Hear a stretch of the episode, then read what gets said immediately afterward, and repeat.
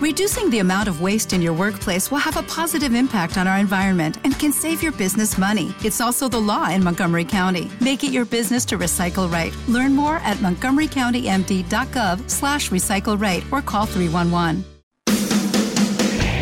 La revista musical de la señal del rock está de regreso. Continuamos girando por nuestro mundo. WKM.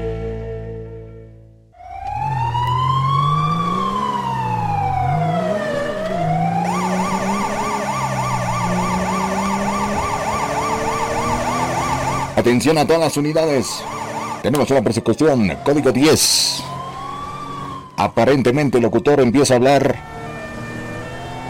sobre las personalidades rockeras que fueron arrestados por nosotros. Atención, tenemos un 10-1. Esperemos que no nos alcancen. Esperemos que no. Mientras tanto, nosotros acá les vamos a contar sobre estas historias que tienen que ver con el rock y la policía.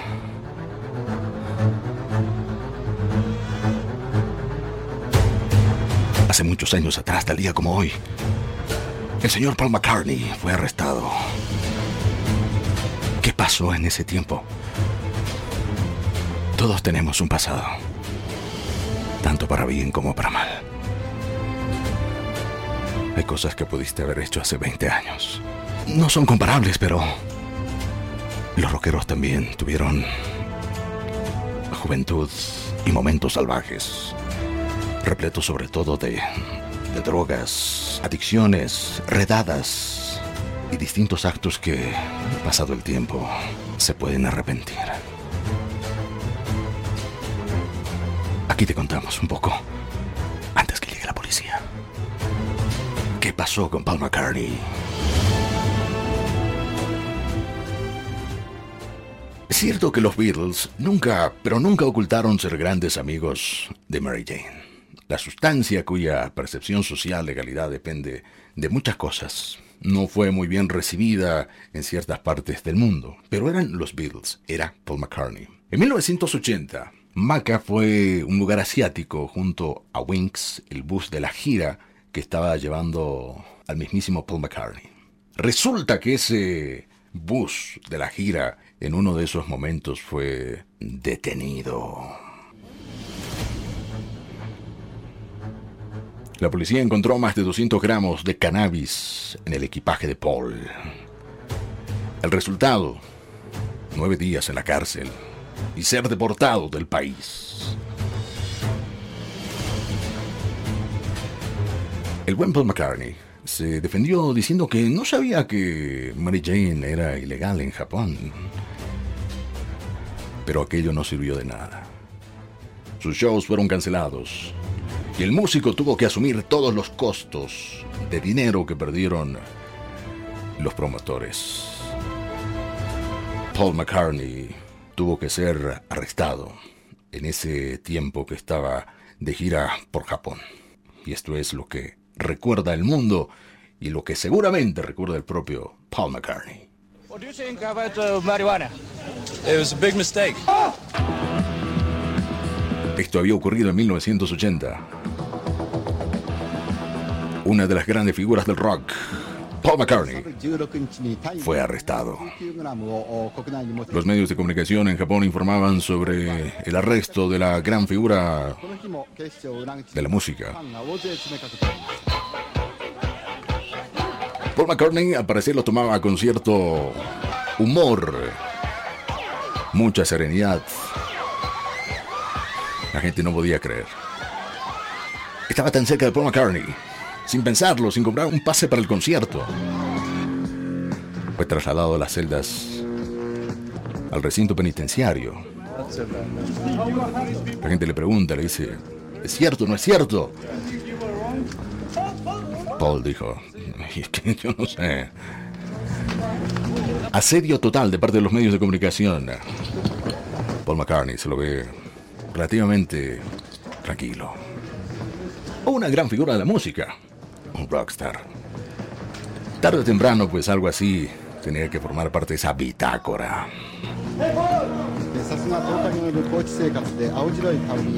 Ahí se lo llevan a Paul McCartney.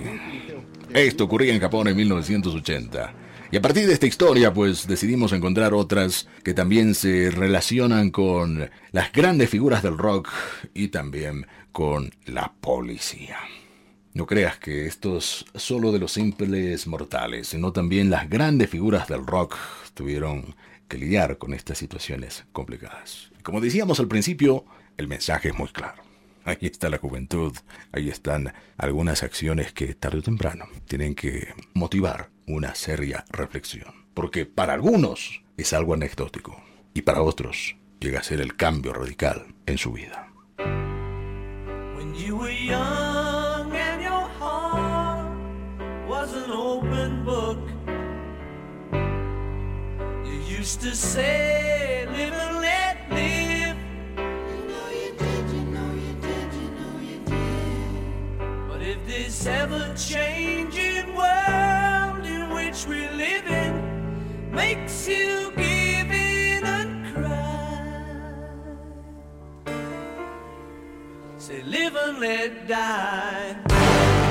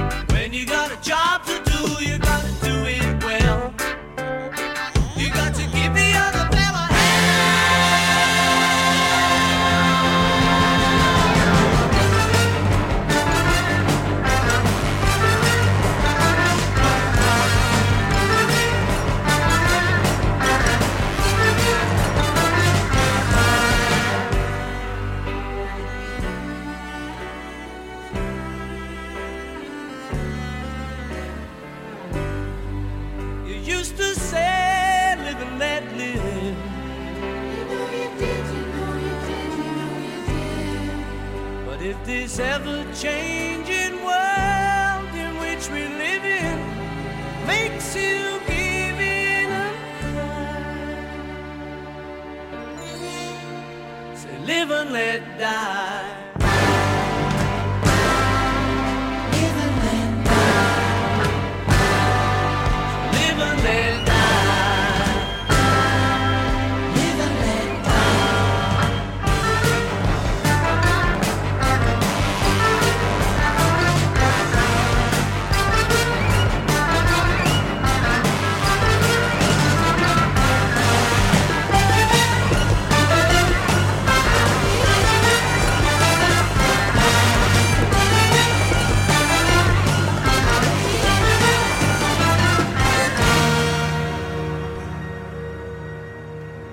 Acabas de escuchar Paul McCartney haciendo Live and Let Die.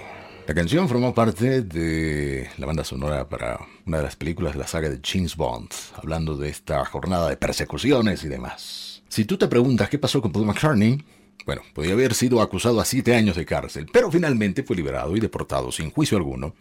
Le sacaron de allí sin condena por su posesión por Mary Jane. ¿Cuánto estaba llevando de Mary Jane Paul McCartney? 435 gramos de marihuana en su maleta. Le dijo, es algo normal, es inspiración. Está todo confuso en mi memoria, dijo en algún momento el ex. El caso es que, de alguna forma, Mary Jane acabó en mi maleta y que llegué a Japón, me detuvieron. Durante siete días estuve en una celda de 4 por 8 metros cuadrados. Me libré porque soy Paul McCartney y además porque soy famoso, dijo. Aquí te estamos contando unas cuantas historias de estas grandes figuras del rock y estas complicaciones con la policía, con la justicia, con la ley. Nuestro siguiente infractor, baterista de la banda de Who, Fue uno de los tipos más destructivos, excéntricos de toda la historia del rock. Pocas fueron las cosas que este tipo no hizo antes de marcharse. Y una de ellas fue celebrar su cumpleaños de la manera más bestial posible. Todo comenzó con la lucha de comida en un holiday. Pero acabó con la mayor serie de destrozos de la historia de los hoteles. Tras destrozar varios dormitorios, destruir varios cuartos de baño, activar extintores, conducir desnudo, manejar un auto para hundirlo en la piscina, el músico fue arrestado. Durante la detención, Kid Moon perdió dos dientes. Tuvo que ir a un dentista. Cuenta la historia que estaba tan ebrio, que estaba tan perdido, que estaba tan... tan Kid Moon, que no le hizo falta anestesia. Por suerte, el músico no fue condenado a una pena de prisión, aunque sí tuvo que pagar algo. 24 mil dólares por esa celebración eh, que pasó la historia. Se le prohibió la entrada a los hoteles y a toda esa cadena en la cual se había hospedado en algún tiempo atrás. Una de las historias que, que también es menos conocida, aprovechando a Kidmon, ocurrió en enero de 1970. Ese día, Neil Boland, quien era el conductor y el guardaespaldas de Kid Moon, fue atropellado accidentalmente por el Bentley de Moon. Moon, su esposa, varios amigos asistieron a la inauguración del Red Lion, un pub famoso, propiedad del hijo de sus vecinos. Sin embargo, el pub lo frecuentaban cabezas rapadas de clase trabajadora y se sintieron ofendidos por la exhibición de Moon, de excesiva riqueza, ser un rockstar, y estaba por supuesto conduciendo un coche de lujo. Peor que eso, al parecer, era su preferencia por el brandy caro. Y ahí solo había cerveza. O la gente solo consumía cerveza. Y ahora eh, llega ese tiempo de cerrar, la escena pues se había puesto media complicada. El grupo de Moon ingresó a su, en este carro, en su Bentley, pero un grupo de clientes les impidió salir y comenzaron a sacudir el vehículo, le empezaron a arrojar monedas y tantas otras cosas. Lo que encontraban, lanzaban al carro de Moon. Boland, el guardaespaldas, dejó el Bentley y se enfrentó a esta gente. Moon, que no conducía ni siquiera cuando estaba sobrio, sin embargo trató de salvar a sus amigos y se alejó a un lugar seguro. Trágicamente, trágicamente, ni él ni los demás pasajeros se dieron cuenta de que mientras el Bentley avanzaba, el guardaespaldas, el buen amigo, el que salió a defenderlo, Boland, terminó debajo del Bentley. Y se le arrestó a Kidman. A Boland se le declaró muerto en el hospital esa misma noche. A Moon se le acusó de muerte de Boland, así como de conducir ebrio y conducir sin licencia ni seguro. Seis semanas después se dictaminó que la muerte fue un accidente lo que absolvió a aunque luego se declaró culpable de los cargos de conducción. La tragedia siguió acechando a Moon hasta su muerte, el 7 de septiembre de 1978. Parte de la historia del rock, la justicia, la policía y en este caso, parte de la historia de Kiatman.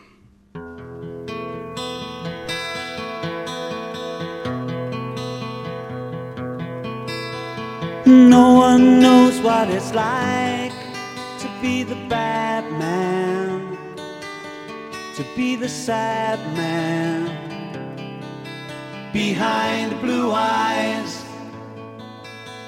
No one knows what it's like to be hated, to be faded, to telling only lies but my dreams they aren't as empty as my conscience seems to be. I have hours only lonely. My love is vengeance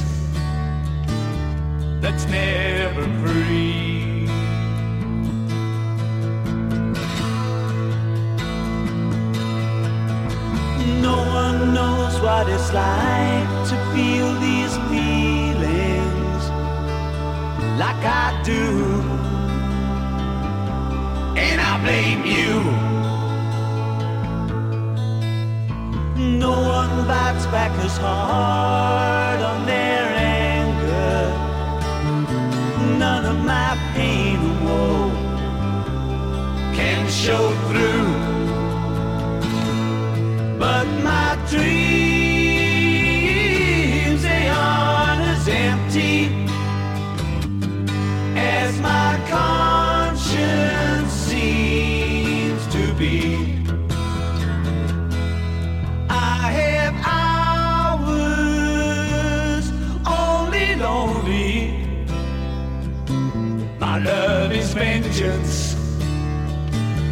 That's never free.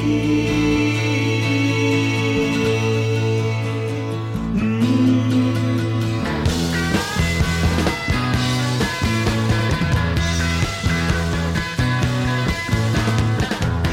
When my fist clenches, crack it open before I use it, lose my cool. When I smile, tell me some bad news before I laugh a fool. And if I swallow anything evil, put your finger down my throat. And if I shiver, please give me a blanket. Keep me warm, let me wear your coat.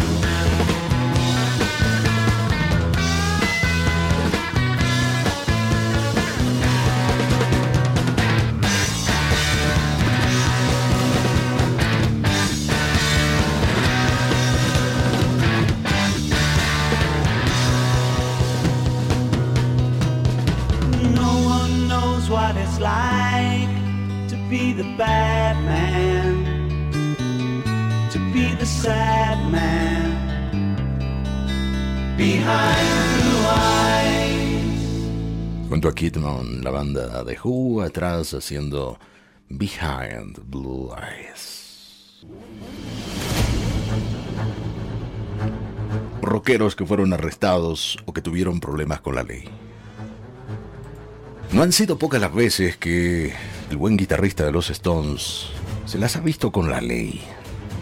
Sin embargo, en febrero de 1977 se metió en problemas de grueso calibre. Después de que la policía encontrase heroína en la habitación de su hotel. Se presentaron cargos de posesión de heroína con propósito de tráfico, lo cual le podía haber supuesto una pena de 7 años, hasta la cadena perpetua para Keith Richards. Al músico se le retiró la visa, se le obligó a quedarse en Canadá hasta abril del mismo año.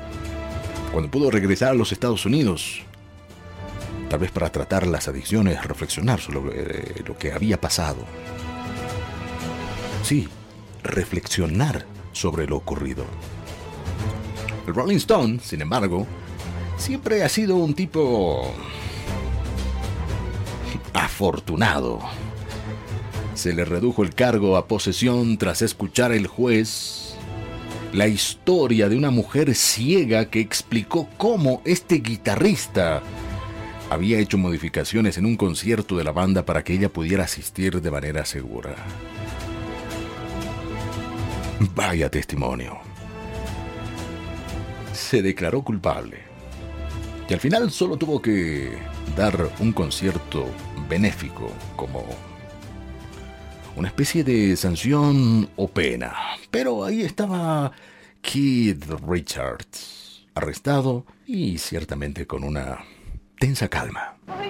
Rolling Stones fans were absolutely delighted with the judge's decision not to send their hero to jail. It's like it's gonna help him. He's gonna kick his habit. It's gonna help us. He's still gonna be out there putting out records. La gente empieza a opinar sobre, sobre Keith. He's not like every one of us. He's different. He's Keith. Here at Eran los fans de Keith Richards y de Rolling Stones que estaban atentos a la sentencia para Richards. Como te decíamos, pudo haber pasado siete años o pudo haber obtenido cadena perpetua Judge Lloyd Grayburn of County Court said drug addicts are normally jailed either because they turn to crime to buy drugs or Los medios de comunicación no podían faltar. Esta es la voz de Keith Richards. I guess our music will reflect the cha- any changes in attitude that, that are prevalent amongst society and amongst people. We can't do any more than that, you know. We don't preach nothing. Finalmente, Keith Richards sale. Los fans, las chicas, los chicos, sonrientes. Pudo haber tenido cadena perpetua. Ser parte de los Stones, bueno, se nota que también tiene esas grandes ventajas ante la ley. O al menos eso parece. Nosotros nos quedamos con ese comentario que hizo la mujer eh, que perdió la vista y que explicó cómo el guitarrista había hecho modificaciones en un concierto de la banda para que ella pueda asistir de manera segura. Así que ante los ojos y el criterio del juez, Keith Richards no era tan el chico malo, pero sí era un gran rockero.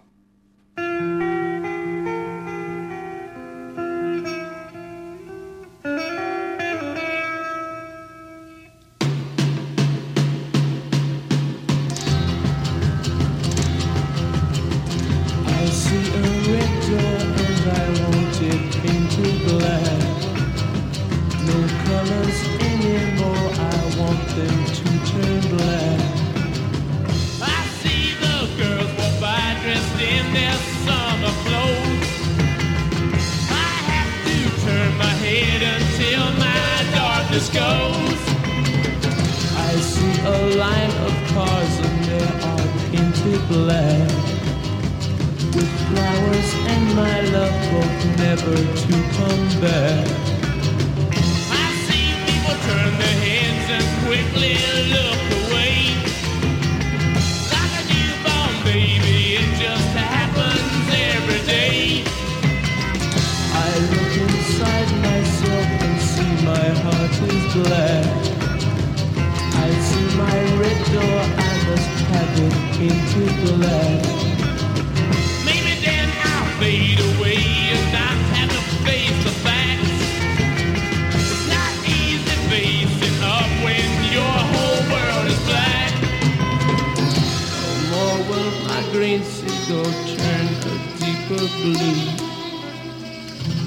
Could not foresee this thing happening to you. If I look hard enough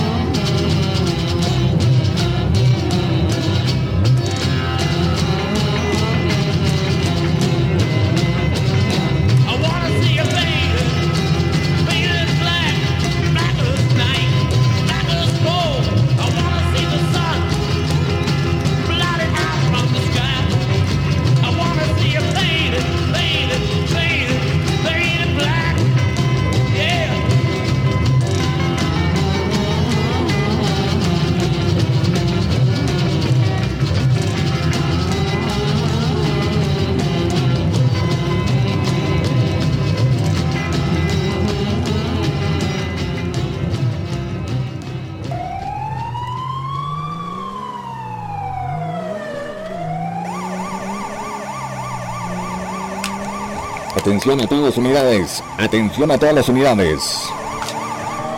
Sospechoso. Al parecer tenemos ubicación de sospechoso. Amigas, amigos. Vamos a marcar una brevísima pausa. Y en instantes, si todo sale bien, le seguimos contando sobre las grandes estrellas del rock que fueron perseguidas, al igual policía.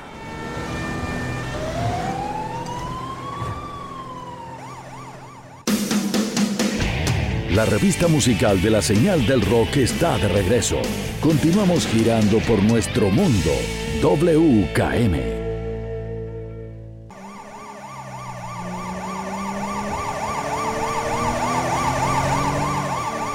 Amigas y amigos, al parecer tenemos tiempo para seguir con estas historias. Las personalidades del rock ah, que fueron atrapadas por la policía. Hasta aquí hemos escuchado a Paul McCartney, Keith Richards y Kid Moon. Nuestro siguiente invitado, aunque la primera vez que estuvo en prisión fue en 1967, fue por no pagar unas multas tras cometer un robo. Fue el mismísimo Ozzy Osbourne, quien ahora nos acompaña con esta historia.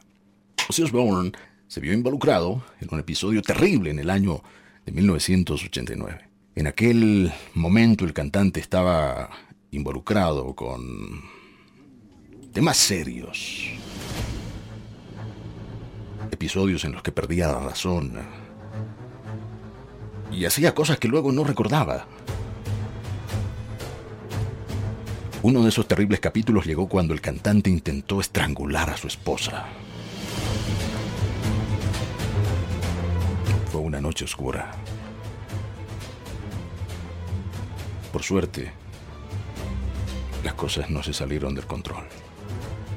Pero es una de esas noches y es una de esas amargas experiencias que visitó y tocó la puerta de la familia Osborne a finales de la década del 80. I always thought I was king of the earth. Well, you are a living legend. It's official, isn't it? Yeah. Se puede imaginar a Ozzy Osbourne junto a Sharon Ozzy Osbourne is showing off his new sound. en esa plenitud de vida, en esa compañía que hasta este tiempo es incondicional. Pero no todo fue así. En su estudio de grabación hay los recuerdos más grandes de su carrera artística. Aunque también, cuando él da la bienvenida a quienes pueden eh, tener ese privilegio de escuchar sus historias, pues seguramente van a encontrar este apartado en el que Ozzy Osbourne habla de los momentos más difíciles. Y es ahí cuando se menciona esa noche que acabamos de compartir. That was an, an experiment. They went over the top. I mean, people would come to our house and go, "Is it always like this?" And we'd go, "Why? Why?" to us, it was normal. So people would go, "This is incredible." Entre las cosas buenas que esta invitada pudo percibir de Ozzy Osbourne, por supuesto hablaba de su esposa, quien también estuvo acompañando en esta entrevista a Ozzy. Y eh, en el momento más sensible, por supuesto, van a, van a tocar lo que acabamos de compartir contigo. Una de esas experiencias muy, muy tristes para la pareja. Because, you know, people. Esa es la voz de Sharon. got married. People would look at Ozzy and they'd look at me and they'd think, "Oh, she's so straight. She's so like housewifey. You know, what's what's the connection here?" With the way I'd been brought up, Ozzy was quite normal to me. I think he was extreme in any way, and I liked him. But has, has the domestic violence stopped? Sabemos que Ozzy Osbourne tuvo que pasar por momentos más que complicados. Podríamos decir que es una de las grandes figuras del rock que vio muy de cerca la muerte. Y en esos episodios tristes, lúgubres, pudo encontrar también la luz al final del túnel. Esa luz que gracias a un milagro no se apagó. Esa luz llamada Sharon Osbourne. Ahora escuchemos al príncipe de las tinieblas.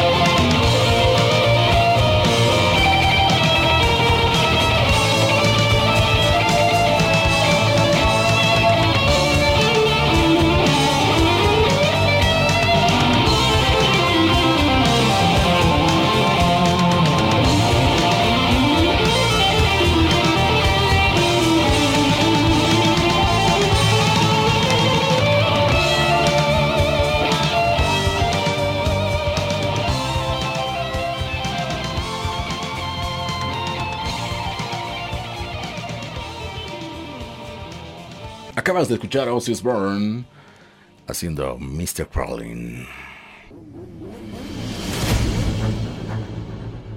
Grandes figuras del rock.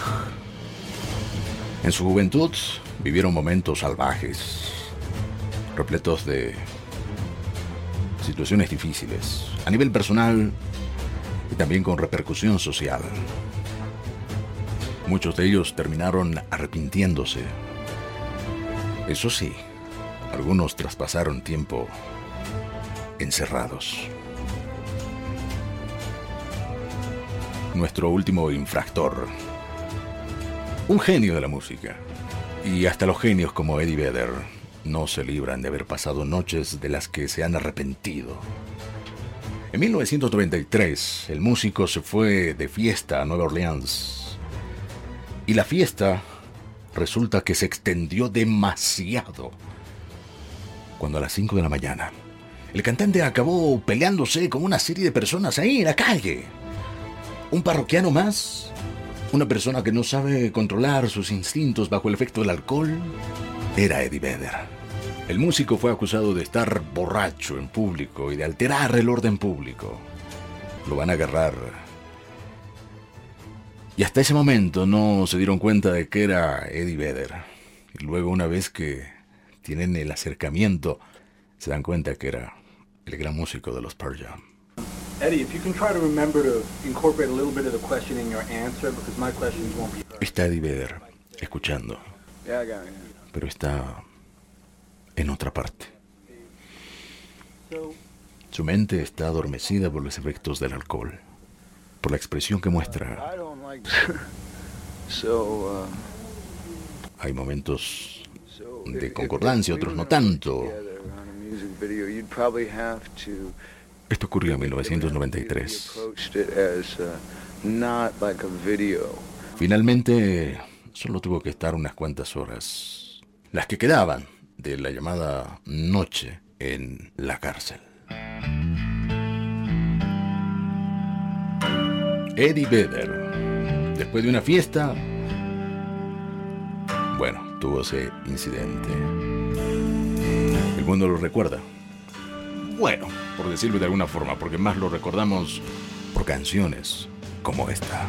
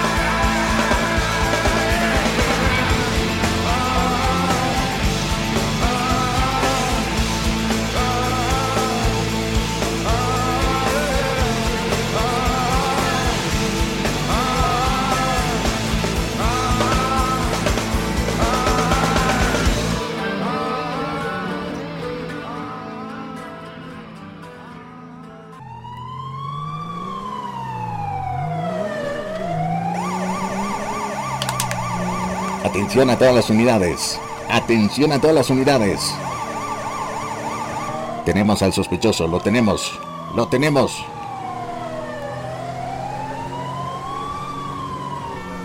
Amigas, amigos. Hicimos todo lo posible.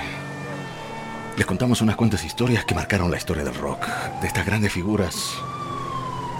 Tuvieron la opción de escapar, o más bien la opción de quedar libres.